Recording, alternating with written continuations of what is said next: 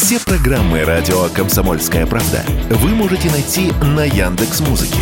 Ищите раздел вашей любимой передачи и подписывайтесь, чтобы не пропустить новый выпуск. Радио КП на Яндекс Музыке. Это удобно, просто и всегда интересно.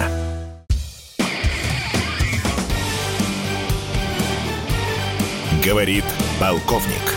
Нет вопроса, на который не знает ответа Виктор Баранец.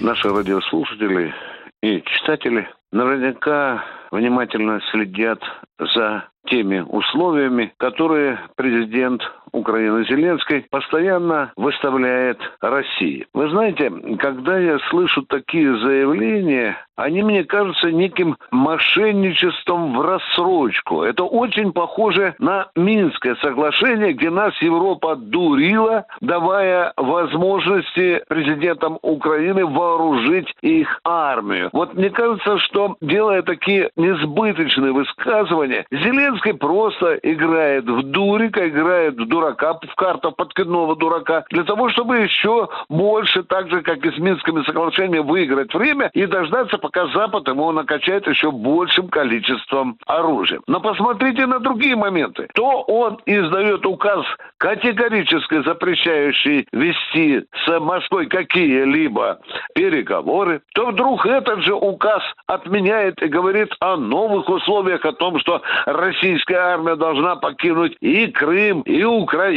Теперь уже новый сорт условий Зеленский выдвигает, что наши отношения с Украиной должны вернуться на рубеж 1991 года. Владимир Кокаинович, а что вы так уж мельчите? Мы согласны, мы согласны пойти на переговоры, но только при своих условиях, чтобы мы вернулись на рубеж 1920 года. Ну вот как раз в те временам, когда Владимир Ильич Ленин создавал Украину из ничего. Мне кажется, эти условия вполне подходящие для Москвы. Вот на таких условиях мы, пожалуй, могли бы разговаривать. Но только при этом такое государство, как Украина, оно вообще должно исчезнуть с карты земного пространства. Виктор Баранец, радио «Комсомольская правда», Москва.